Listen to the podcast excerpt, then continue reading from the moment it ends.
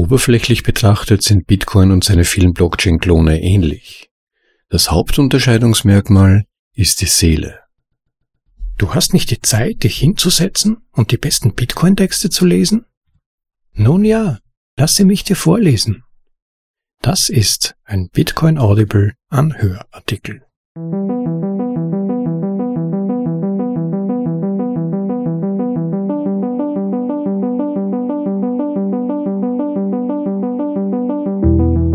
Willkommen bei einer weiteren Folge der Bitcoin Audibles, den besten Artikeln aus dem Bitcoin Space, für euch in deutsche Sprache übersetzt, zum bequemen Anhören für unterwegs oder daheim.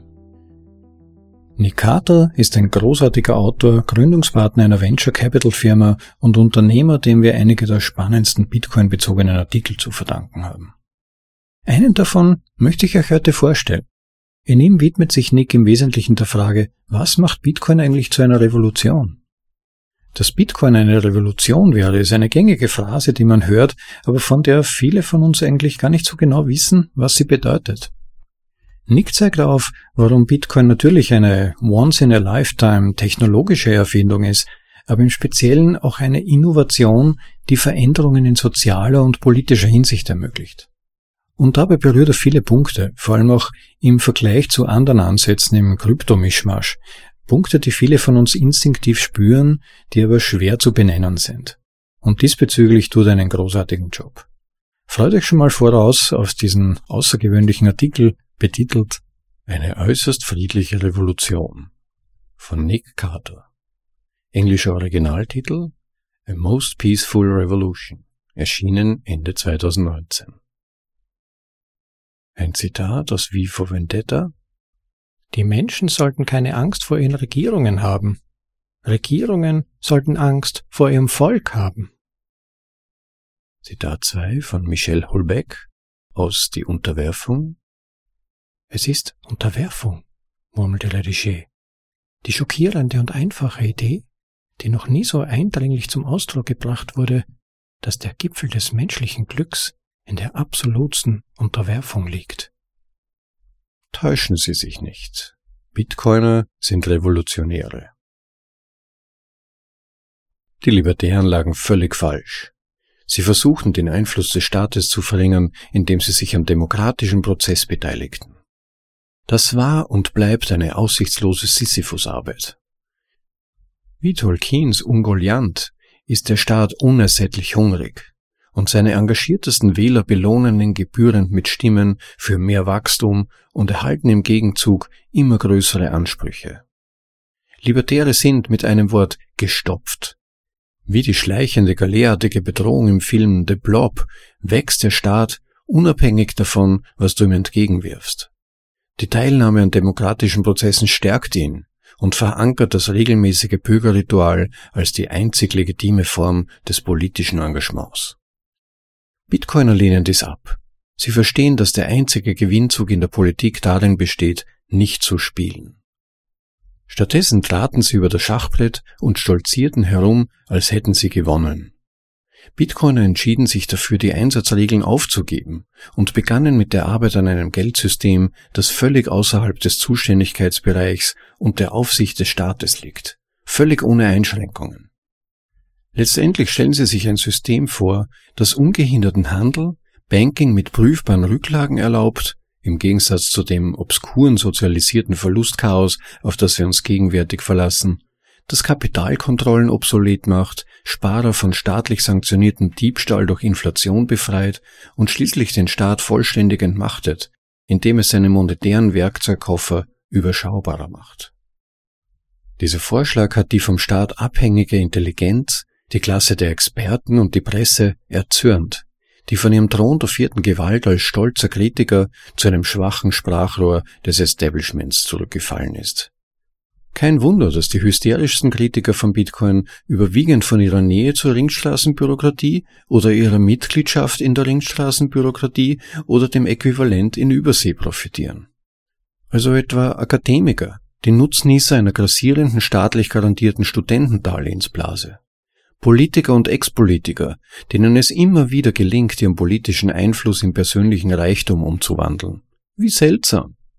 Journalisten, die darauf reduziert sind, staatliche Nachrichten kleinlaut weiterzugeben und dabei vergeblich versuchen, einen Burggraben gegen aufständische Medien-Startups und YouTuber aufzubauen, die das tausendfache ihrer Reichweite haben. Ökonomen, die gezwungen sind, keynesianische Erzählungen für Stipendien oder eine Anstellung zu verkaufen. Nachdem sie mit der kreischenden Galle der schwatzenden Klassen konfrontiert wurden, verwandelten sich Bitcoin also in kurzer Zeit von utopischen Tüftlern zu Dissidenten. Obwohl die Bewegung noch in den Kinderschuhen steckte. Überprüfe die Finanzseiten deiner Zeitung. Du wirst nichts als Hohn und Spott finden. Und das sehr gelegentliche Nicken widerwilliger Akzeptanz. Dies gilt für eine Anlageklasse, die in einem Jahrzehnt von 0 auf 200 Milliarden US-Dollar gestiegen ist ohne Risikokapital, ohne Börsengang, ohne Unternehmenssitz, mit einem abwesenden Gründer und einer reinen Open-Source-Betreuergruppe. In den USA hielt es die Regierung für angebracht, Ross Albrecht zwei lebenslange Haftstrafen ohne Bewährung plus 40 Jahre für das Verbrechen der Schaffung eines auf Bitcoin lautenden freien Marktes zu verhängen. China hat den formellen Austausch von Bitcoins verboten. Indien denkt über Gesetze nach, um den bloßen Besitz illegal zu machen. Wir befinden uns nicht im Vorspiel zum Krieg. Wir leben ihn. Natürlich sieht der Krieg nicht mehr so aus wie die wilden Schlägereien von einst, aber das ist schon lange so. Vorbei sind die Zeiten, in denen sich Männer vornehm in einer Reihe aufstellten und feuerten, bis einer Seite die wehrfähigen Körper ausgingen. Wir kriechen nicht mehr aus den Schützengräben, wenn ein Pfeifen zum Knattern von Maschinengewehren ertönt. Offene Kriegsführung ist praktisch obsolet. Stattdessen besteht der gegenwärtige Konflikt aus einer Mischung aus Aufständen, Sprengattacken, also IDs, Sanktionen, emotionslosen Drohnenangriffen und strategischen Infrastrukturangriffen durch Operationen wie Stuxnet. Wenn aber die konventionelle Kriegsführung auf die virtuelle Ebene übergegangen ist, warum nicht auch die Rebellion? Und es ist eine Rebellion. Täusche dich nicht. Kryptowährung bleibt trotz der ernsthaften Proteste einiger ihrer feigen Anhänger offenkundig unabhängig und letztlich staatsfeindlich. Sie kann nicht reguliert, erfasst oder konform gemacht werden. Die Silk Road, also eine Bitcoin-Verkaufsplattform, die von Ross Albrecht betrieben wurde, war keine Verehrung oder historische Anekdote, über die man im Nachhinein unbehaglich schmunzeln könnte. Es war eine tiefgreifende Demonstration des überlegenen Zwecks von Bitcoin und der völligen Gleichgültigkeit gegenüber den Fesseln, die das Finanzsystem belasten. Der heutige Staat in seiner aufgeblähten und räuberischen Form sehnt sich nicht nur nach deiner körperlichen Unterwerfung, sondern verlangt auch nach einer endlosen Flut von Metadaten und Analysen. Deine Finanzen sind nicht deine eigenen. Sie werden überprüft und erfordern bei jedem Schritt eine Genehmigung. Wenn du auch nur geringfügig abseits des Mainstreams agierst, riskierst du, dass deine Ersparnisse ohne Einspruchsmöglichkeit konfisziert werden. Diese gepanzerten Personentransporter müssen ja auch irgendwie finanziert werden. Kryptowährung neigt sich dem Staat zu. So wie die Protestanten des 16. Jahrhunderts begannen, die offizielle Ablasslehre und den Umfang der Autorität des Papstes in Frage zu stellen, fragte sich auch ein zerlumpter Haufen von Nerds und Cypherpunks, ist Inflation wirklich notwendig? Sollten Zentralbanken in einer freien Marktwirtschaft wirklich das Recht haben, den Geldpreis willkürlich festzulegen? Sollte der Staat wirklich völlige Entscheidungsfreiheit über das Sparen und Ausgeben haben? Sollten Sparer wirklich gezwungen werden, den Banken und letztlich den Steuerzahlern zu vertrauen, dass sie ihre Ersparnisse respektieren und einlösen? Was bedeutet eigentlich ein Eintrag in der Datenbank einer Bank? Echte Kryptowährungen oder de facto alternative Geldsysteme bedrohen den Staat und seine Anhänger. Bitcoin ist absolut gewöhnlich. So gewöhnlich, dass man kaum darüber nachdenken mag. Bitcoin fordert das wertvollste Privileg des Staates heraus. Seine Fähigkeit, sich durch Inflation und spezielle Sonderrechte am Geld, also Seniorage, zu finanzieren. Kryptowährungen, bisher hauptsächlich Bitcoin, haben bereits begonnen, die Politik der Zentralbanken zu beeinflussen. Ich übertreibe nicht, wenn ich Bitcoins geopolitische Bedeutung hervorhebe. Kombiniere einen freien Markt für Geld mit den Vertriebsschienen des Internets und du erhältst einen sehr giftigen Eintopf. Betrachten wir einige Bereiche, in denen Kryptowährungen begonnen haben, den Staat zu beeinflussen. Gina Peters hat in ihrem Bericht für die Federal Reserve Bank of Dallas betitelt The Potential Impact of Decentralized Virtual Currency on Monetary Policy aus dem Jahr 2016 festgestellt, dass die Existenz liquider Bitcoin-Märkte eine erhebliche Bedrohung für Länder darstellt, welche sich auf Kapitalverkehrskontrollen verlassen, um einen gesteuerten Wechselkurs aufrechtzuerhalten. Zitat Bitcoin schafft ein Problem für Argentinien und ähnliche Länder. Es erleichtert die Umgehung von Kapitalverkehrskontrollen. Wie in Peters und Vivanco 2016 gezeigt, sind staatliche Versuche, die weltweit zugänglichen Bitcoin-Märkte zu regulieren, im Allgemeinen erfolglos. Und wie in Peters 2016 und Grafik 4 gezeigt, spiegeln Bitcoin-Wechselkurse tendenziell den Markt und nicht die offiziellen Wechselkurse wider. Sollten die durch Bitcoin zugelassenen Ströme groß genug werden, werden alle Länder standardmäßig uneingeschränkte internationale Kapitalmärkte haben. Zitat Ende. Das ist nicht unerheblich. Ein guter Teil der Weltbevölkerung lebt unter Kapitalkontrollen, darunter Einwohner Brasiliens, Russlands, Indonesiens, Taiwans, Chinas und Argentiniens. Ein entscheidender Teil des monetären Instrumentariums des Staates wird ausgehöhlt. Da Bitcoin sehr liquider ist und weltweit gehandelt wird, hat es auch den praktischen Effekt, dass es Licht auf Wechselkursmanipulationen wirft, wie in einem anderen Artikel von Dr. Peters diskutiert. Bitcoin-Trades können verwendet werden, um eine Durchrechnungsschätzung des Straßenpreises lokaler Währungen abzuleiten, selbst wenn die Regierung falsche Wechselkurse veröffentlicht. Bitcoin wächst schnell in seine Rolle als universeller Messstab hinein. Ein Beispiel. Die Veröffentlichung von Informationen über den Straßenwert des Bolivar ist in Venezuela illegal, da das Regime ein starkes Interesse daran hat, die Narrative um ihre Währung fest im Griff zu behalten. Die beliebteste Website zur Wechselkursverfolgung in Venezuela, Dollar Today, von Miami aus betrieben, verwendet Local Bitcoin Trades, um einen impliziten US-Dollar Bolivar Soberano Straßenpreis abzuleiten. Es ist nicht überraschend, dass die dynamischsten Peer-to-Peer-Bitcoin-Märkte der Welt in der Regel in Staaten mit Kapitalverkehrskontrollen, stark inflationären Staatswährungen oder unberechenbaren Regierungen angesiedelt sind. Eine Analyse von Matt Alborg, die sich wiederum auf Local Bitcoins Daten stützt, zeigt, dass Bitcoin auf einer Pro-Kopf-Basis am meisten in Russland, Venezuela, Kolumbien, Nigeria, Kenia und Peru gehandelt wird.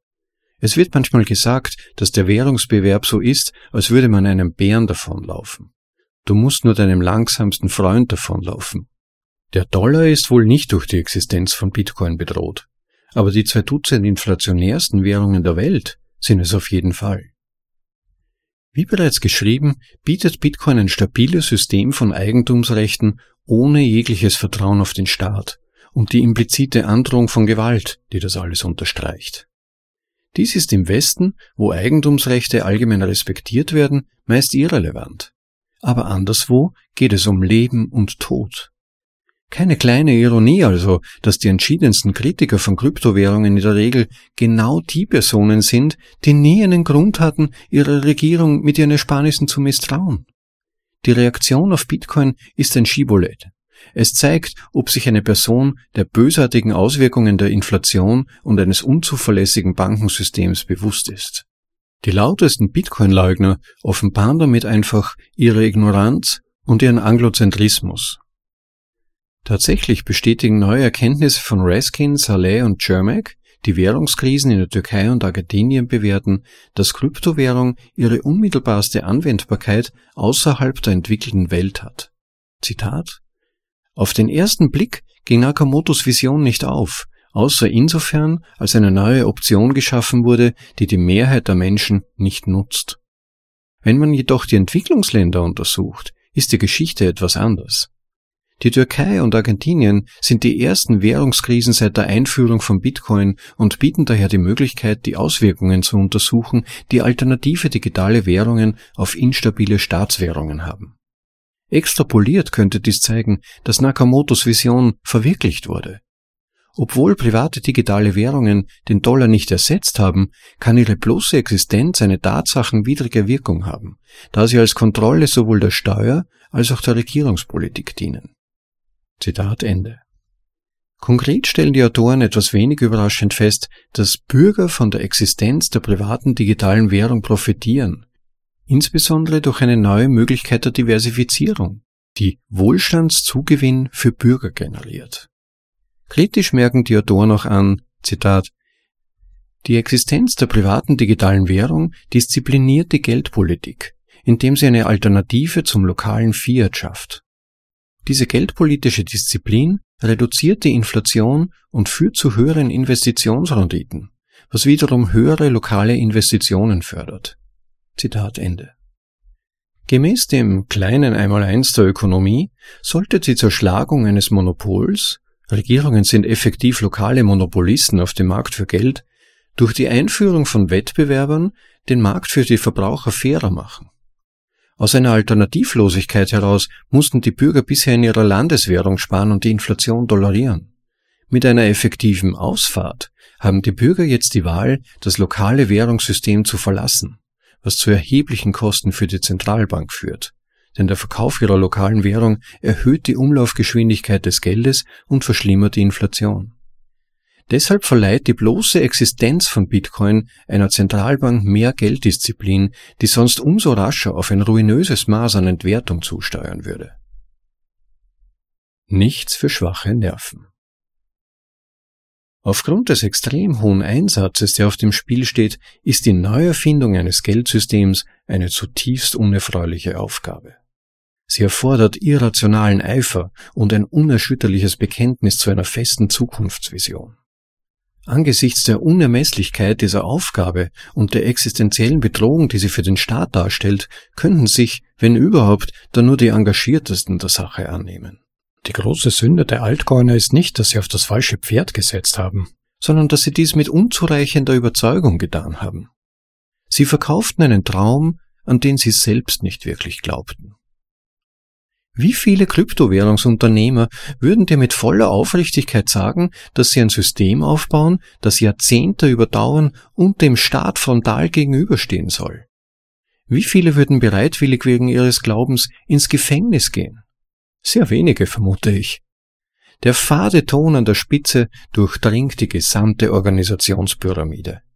Daher die Unterscheidung zwischen den Communities von Coinholdern unter Wasser, die sich gegenseitig drängen, den Dip zu kaufen, wenn ihre Coins und Token wieder einmal bluten, und einer widerstandsfähigen Gemeinschaft, die die Schwankungsanfälligkeit annimmt und das Vertrauen bewahrt. Oberflächlich gesehen sind Bitcoin und seine vielen Blockchain-Klone ähnlich. Das Hauptunterscheidungsmerkmal ist die Seele. Es ist nicht so, dass alternative Chains unmoralisch sind, oder sich für einen minderwertigen Satz von Werten entschieden haben. Es ist nur so, dass sie völlig nihilistisch sind. Man brüstet sich lieber mit Fortschritt und kosmetischen Innovationen als mit dem Aufbau dauerhafter, nichtstaatlicher Institutionen. Sicherlich treibt das Profitmotiv viele zu Bitcoin. Doch zusätzlich treibt Bitcoiner auch etwas viel Tieferes und Ursprünglicheres an die Möglichkeit, ein paralleles, zuverlässiges Finanzsystem aufzubauen, das funktionsfähig, offen und unabhängig von Regierungen oder verantwortungslosen Unternehmen ist. Diese Motivation treibt natürlich nicht nur Bitcoiner an.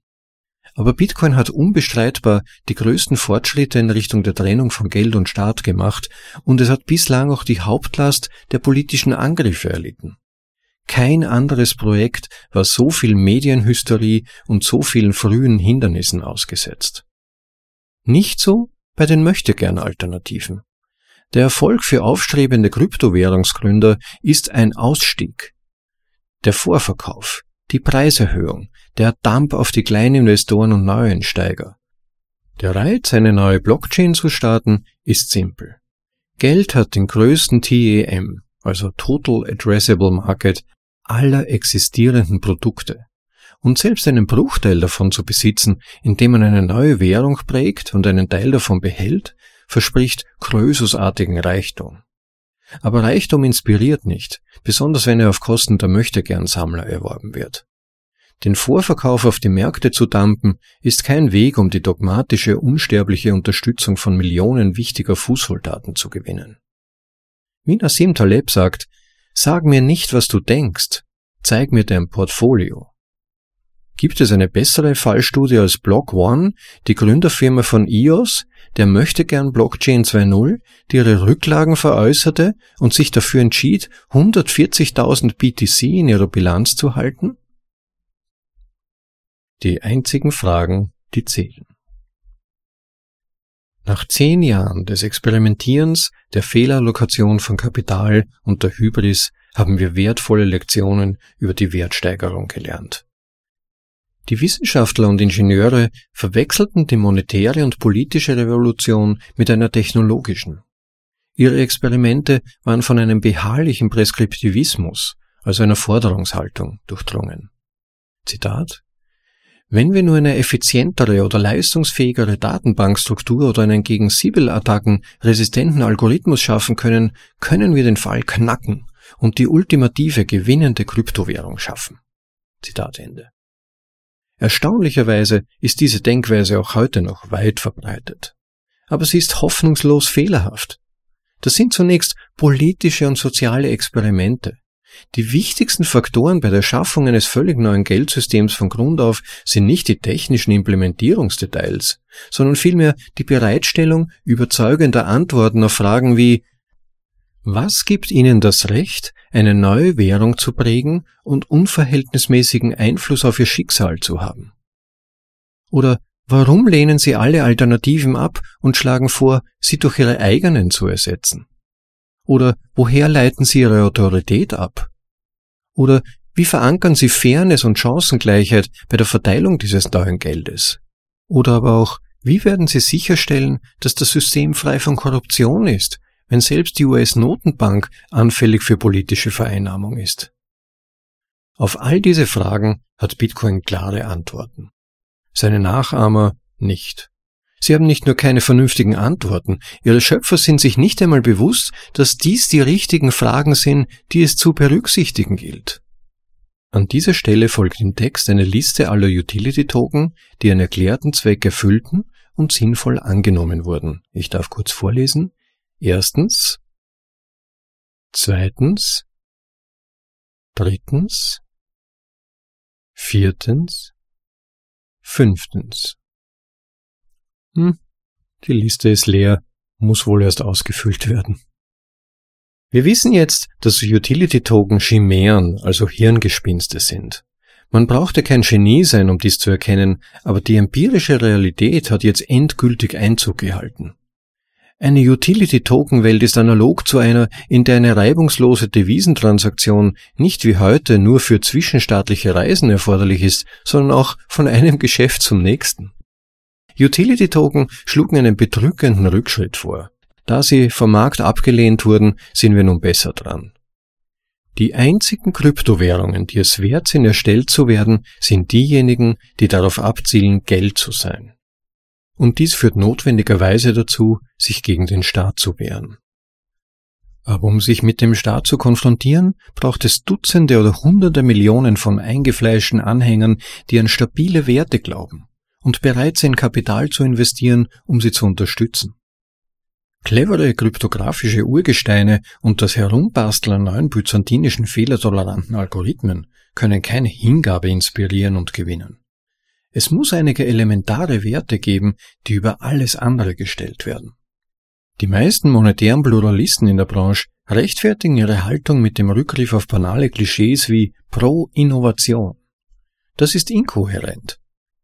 Wenn Sie Amtsinhaber wie Bitcoin ablehnen und sich für ein alternatives Projekt einsetzen, werden auch Sie auf Einwände der Kryptoprogressiven an Ihrer linken Seite stoßen. Warum sich mit X-Blockchain 2.0 zufrieden geben? Warum nicht P, Q oder R? Diese Frage ist ungemein wichtig. Ohne tief verwurzelte gemeinsame Werte, die eindeutig durch das gewählte Projekt und das gewählte Projekt allein verkörpert werden, gibt es keine Verteidigung der alternativen Chain des Kryptoprogressiven, abgesehen von versenkten Kosten. Aus der Not heraus wird der Progressive zum Reaktionär. Werte zeichnen Bitcoin aus. Was sind also diese Werte, die Bitcoinern am Herzen liegen? Der Bitcoinismus ist eine aufstrebende politische und wirtschaftliche Philosophie, Die Züge der Austrian Economics, des Libertarismus, der Wertschätzung starker Eigentumsrechte, des Kontraktualismus und einer Philosophie der individuellen Eigenständigkeit kombiniert. Einige Libertäre werden vor der Gesellschaftsvertragstheorie zurückschrecken und sie als Zwang auffassen, da einem ja kein politischer Vertrag bei der Geburt oder zum Zeitpunkt der Volljährigkeit zur Unterzeichnung angeboten wird. Nicht so bei Bitcoin. Niemand wird vertraglich vorvereinnahmt. Bitcoin bietet potenziellen Benutzern einen ziemlich expliziten Vertrag. Sie haben das Recht, aber nicht die Pflicht, am transparentesten, überprüfbarsten, entwertungsfreiesten und am besten definierten Währungssystem teilzunehmen, das die Welt je gesehen hat.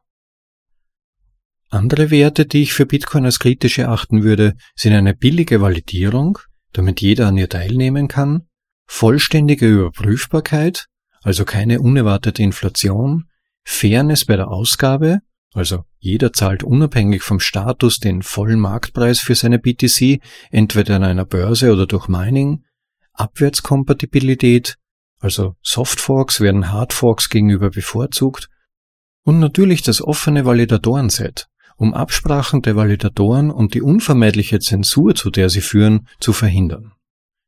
Stelle die Frage an deine bevorzugte Bitcoin-Alternative. Welche Werte motivieren das Projekt? Wenn sie vorhanden sind, wirst du feststellen, dass sie im Allgemeinen schwach gehalten werden. Man legt mehr Wert auf Innovation als auf Beständigkeit. Damit stehen Bitcoiner im tiefgreifenden Kontrast zu den Opportunisten, die als Erfolgsvision den finanziellen Ausstieg aus ihrem Tokenprojekt haben. Für Bitcoiner besteht der Erfolg aus einem Tag, an dem kein Ausstieg erforderlich ist.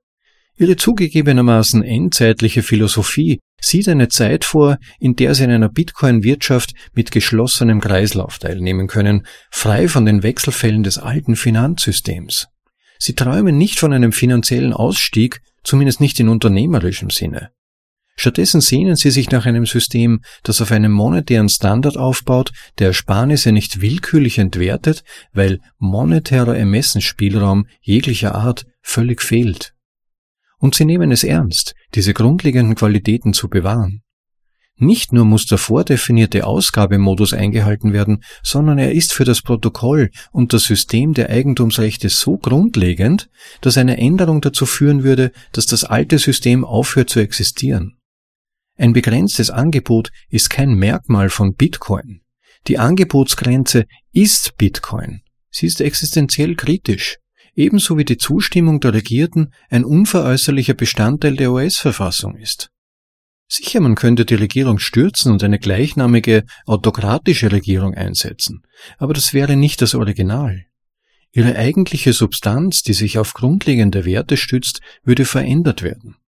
Die Ideale sind nicht zufällig. Sie sind kein reines Implementierungsdetail. Die Werte sind das System. Das System kodiert die Werte. Und was wäre ein besseres Vorbild als Satoshi selbst? Satoshi ist der ultimative Opferheld.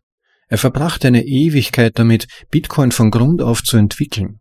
Er veröffentlichte den Code, leitete das Projekt für kurze Zeit und trat dann endgültig zurück. Die Coins, die er geschürft, also gemeint hat, aus der Notwendigkeit heraus, um das Netzwerk zu unterstützen, wenn es sonst niemand tun würde, wurden unberührt gelassen. Dieses Bemühen, übermenschlich zu nennen, ist in seiner Angemessenheit fast schmerzhaft. Satoshi stahl auf waghalsige Weise den wertvollsten Besitz des Staates, sein Recht auf schuldenfreie Geldschöpfung und gab es den Menschen auf die reinste Art und Weise. Was ist also mit dem Staat? Wenn die Bedrohung so groß ist, warum greift er nicht ein? Frustrierenderweise neigen Bitcoiner dazu, auf jeden Einwand eine Antwort zu haben. Die Realität ist, dass ein Verbot Bitcoin nicht aufhalten würde. Es sei denn, sie glauben, dass sich die internationale Gemeinschaft, die zunehmend zu Chaos und einem monarchischen Morast tendiert, sich zusammenschließen würde, um diese Bedrohung zu bekämpfen. Stell dir das vor. Nordkorea, Iran, die USA, China, Russland und Saudi-Arabien haben sich alle in einer gemeinsamen Sache verbündet. Und dies wird von seinen Kritikern als eines der besten Argumente gegen Bitcoin angesehen. Verdammt, wenn sie es tun, verdammt, wenn sie es nicht tun. Nehmen wir an, große Länder haben zusammengearbeitet, um Bitcoin zu verbieten. Dies würde Bitcoin lediglich zu einer Schwarzmarktware machen. Aber es würde nicht ausreichen, es auszulöschen. Denke für eine Sekunde an eine weitere, weithin verbotene Ware, die für ihre Erstellung auf erhebliche Energie angewiesen ist und von einer Mischung aus industriellen und informellen Beteiligten hergestellt wird. Eine Ware, die hauptsächlich auf den Schwarzmarkt zirkuliert und von Millionen genossen wird. Ich beziehe mich natürlich auf Cannabis. Und du kannst es wahrscheinlich in weniger als 30 Minuten bei einem Händler in der Nähe kaufen. Legal oder nicht. Zu glauben, dass ein Verbot die Popularität von Bitcoin verringern würde, ist witzig. Es würde nur die wörtliche Daseinsberechtigung von Bitcoin verstärken. Schutz vor den Launen des kapriziösen Staates. Ein Staat, der so offensichtlich von einem Finanzgut bedroht ist, würde sich der Welt als paranoid und kontrollierend offenbaren und seine wahre parasitäre Natur sehr deutlich machen. Ironischerweise ist die beste Antwort des Staates auf Bitcoin und Bitcoin-inspirierte Privatgelder, den Forderungen der Techno-Austrian Economists nachzukommen und sich selbst zu reformieren. Dies würde allerdings erfordern, dass die Entwertung der Währung beendet wird, das ungleichheitsfördernde Regime einer lockeren Geldpolitik beendet wird, die Einmischung in Wirtschaftszyklen beendet wird, was sie nur noch schlimmer macht, die überheblichen Versuche beendet werden, einen Preis für den Zeitwert des Geldes festzulegen und den Einsatz von Finanzinstituten als Kriegswaffen. Dass sich daran kurzfristig etwas ändert, scheint allerdings unwahrscheinlich. Die neokeynesianische Theorie des Tages ist eine entzückend beschleunigende Gräueltat namens Modern Monetary Theory, nach der der Staat angeblich unbegrenzte Mengen aller zum Verkauf stehenden Güter in seiner eigenen Währung kaufen kann. Pfeifen wir auf die Folgen. Unser gegenwärtiger Status ist einer, in dem sozialistische, nahezu vollständig kollektivistische Politiker von ihren immer unterwürfigeren Wählern erhoben und angehimmelt werden. Bernie, Elizabeth Warren, Ocasio-Cortez, Jeremy Corbyn. In den Entwicklungsländern haben sie den Kirchnerismus, der die Kontrolle in Argentinien zurückerobert und alle finanziellen Vermögenswerte in Richtung Null treibt, während sich der Kollektivismus wieder behauptet. In Argentiniens üblicherweise marktwirtschaftsfreundlicherem Nachbarn Chile bestimmen nun zwei unverfroren kommunistische Gesetzgeber die Tagesordnung. Venezuela. Nun ja, Venezuela. Im Vereinigten Königreich hat Labour damit begonnen, eine erschreckend konfiszierende Politik zu verfolgen und sich für autoritäre Maßnahmen wie massenhafte Zwangsveräußerungen einzusetzen.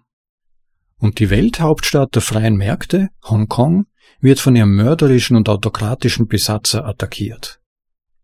Es genügt zu sagen, dass freie Märkte und starke Eigentumsrechte, die Eckpfeiler funktionierender kapitalistischer Volkswirtschaften, weltweit angegriffen werden. Es ist unwahrscheinlich, dass sich dies umkehrt.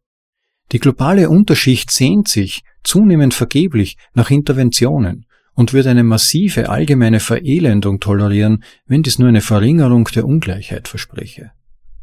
Und unsere monetären Institutionen haben jeden Anschein von Vernunft aufgegeben. Unser gegenwärtiges Zeitalter bringt uns das unterhaltsame, wenn auch erschütternde Spektakel des Präsidenten der Vereinigten Staaten, der offen mit dem Chef der Federal Reserve über den Preis des Geldes streitet. Der Einsatz, rechtzeitig vor den Wahlen etwas mehr Saft aus unserer vollständig finanzialisierten Wirtschaft herauszupressen. Das war alles, was nötig war, um die angeblich unpolitische Federal Reserve zu erobern. Hedgefonds geben in atemberaubender Büroklammermaximierung jetzt Millionen von Dollar für maschinelle Lernalgorithmen aus, die Zinssätze aus dem Augenbrauenzucken unserer monetären Hohepriester vorherzusagen, während diese die Hühnereingeweide lesen. Geld gut ausgegeben. Zu deiner Verfügung die ständig laufende Finanzmaschine. Negativzinsen sind mittlerweile bei praktisch allen Zentralbanken in Industrieländern orthodox. Der Internationale Währungsfonds spekuliert offen darüber, wie er immer tiefere Negativzinsen durchsetzen könnte, einschließlich der erzwungenen Abwertung von physischem Bargeld. Auch wenn du glauben magst, dass Sparer ein göttlich verbrieftes Recht auf eine positive Rendite haben, sie werden sicherlich wütend, wenn du vorschlägst, ihre Ersparnisse zu beschlagnahmen. Wenn willkürlich, zum Beispiel zur Erreichung politischer Ziele, negative Zinsen zulässig sind, an welchem Punkt halten die Zentralbanken dann inne und gewähren den Sparern eine Atempause? Auf unserem bereits hochgradig entfesselten Terrain scheint es unwahrscheinlich, dass sich mehr Zurückhaltung gegen diesen Ansatz des der Zweck rechtfertigt die Mittel in der Geldpolitik durchsetzen würde. Sparer werden wohl bei Verzinsungen von minus ein Prozent nicht in Panik verfallen, weil sie argumentieren, dass die Bank schließlich einen nützlichen Service bietet. Sie mögen bei minus drei Prozent murren und sich fragen, ob ihre obersten Geldherren wirklich genau wissen, was sie tun. Bei minus fünf Prozent beginnen sie Gold zu stapeln und neugierig auf dieses Bitcoin-Ding zu werden. Da viele Menschen die Stärke des Systems nicht zu schätzen wissen, fassen wir das erste Jahrzehnt von Bitcoin zusammen. Insgesamt wurden eine Milliarde US-Dollar an Transaktionsgebühren bezahlt. Miner haben insgesamt 14 Milliarden US-Dollar als Gegenleistung für ihre Dienste der Sicherung des Netzwerks gesammelt. Die durchschnittliche Kostenbasis aller Bitcoin-Inhaber beträgt ungefähr 100 Milliarden US-Dollar. Der Marktwert aller ausstehenden Bitcoins beträgt etwa 190 Milliarden US-Dollar. Das Netzwerk hat Transaktionen im Wert von rund 2 Billionen US-Dollar abgewickelt. Das Bitcoin-Netzwerk produziert jetzt 80 Exahashes pro Sekunde. Das sind 8 mal 10 hoch 19 Hashes. Diese Hashes kosten mit hochspezialisierten Geräten etwa 19,8 Millionen Dollar pro Tag. Du kannst Bitcoin verspotten. Egal. Bitcoin wird für dich da sein, wenn du es brauchst. Vielleicht brauchst du es jetzt nicht. Du brauchst es vielleicht nie. Aber während wir in eine despotischere, autoritärere und chaotischere Welt eintauchen, wirst du dich eines Tages wohlfühlen, wenn du weißt, dass das weltweit stärkste Vermögensschutzsystem der Geschichte geduldig auf dich wartet. Bis dahin tickt es weiter. Das war eine äußerst friedliche Revolution von Nick Carter. Englischer Originaltitel A Most Peaceful Revolution. Ich hoffe, der Text und seine Übersetzung durch mich haben euch so gefallen und angeregt wie mich selbst, als ich ihn zum ersten Mal gelesen habe. Es ist ja auch wirklich eine spannende Frage, was eigentlich das Besondere, das Revolutionäre an Bitcoin ist. Und ja, siehe da, es sind nicht schnellere Transaktionen oder mehr Innovation und das so rasch wie möglich. Und bei Bitcoin geht es auch nicht vordergründig um Investment, das Abschöpfen von Gewinnen, Return on Investment oder sinngemäße Interessen. Es geht um eine langfristige Vision und die ist, unser System zu reformieren und auf eine nachhaltigere und transparentere Basis zu stellen. Bitcoin bringt da die nötigen Voraussetzungen definitiv mit. Und zwar, soweit man erkennen kann, als erstes und einziges Projekt auf weiter Flur. Nikata bringt es, finde ich, sehr gut auf den Punkt, dass es bei einer Revolution, im Prinzip welcher Art auch immer, auf die zugrunde liegenden Werte und Ideale ankommt. Man könnte sagen, alter Wein in neuen Schläuchen, die maskiert sich noch nicht allzu langer Zeit selbst und ist im Grunde wertlos. Um aber nicht allzu weit abzudriften, über das schmutzige Verhältnis von Staat zum Geld und die in letzter Hinsicht grausame staatliche Gewalt, wenn es darum geht, die staatlichen Interessen vor den Interessen der Bürger zu schützen und die reformativen, aber ja, eben optionalen Kräfte von Bitcoin in dieser Hinsicht, ähm, habe ich bereits in den Vorlesungen der Artikel von Robert Breedlove und Gigi abgedeckt, zu einem hohen Grad, die ich euch, falls ihr sie noch nicht gehört habt, wirklich gerne ins Herz legen möchte. Ja, nach dem zuvor erfolgten Input für das Gehirn ist es damit nun Zeit für mich, äh, mich um meinen Körper ein wenig zu kümmern. Ich mache jetzt erstmal Schluss für heute und werde noch ein wenig rausgehen, um mir die Beine zu vertreten. Vergesst nicht Nick Carter, seinen Artikel habe ich auf unserer Website bitcoinaudible.de unterhalb des Artikels zur Vorlesung verlinkt viele Medium Claps zu spenden. Checkt seine Artikel auf Medium, sie sind durchwegs lesenswert und wenn ihr auch diesen Podcast ein wenig unterstützen könntet, durch eine kleine Spende oder Förderung oder auch nur durch ein paar Feedbacks oder das Abonnieren des Channels, bip, bip, draufklicken, würde mich das persönlich sehr freuen. Euch wünsche ich noch einen super Tag und gutes Gelingen bei was auch immer ihr gerade sonst noch zu tun habt. Ciao, euer Rob.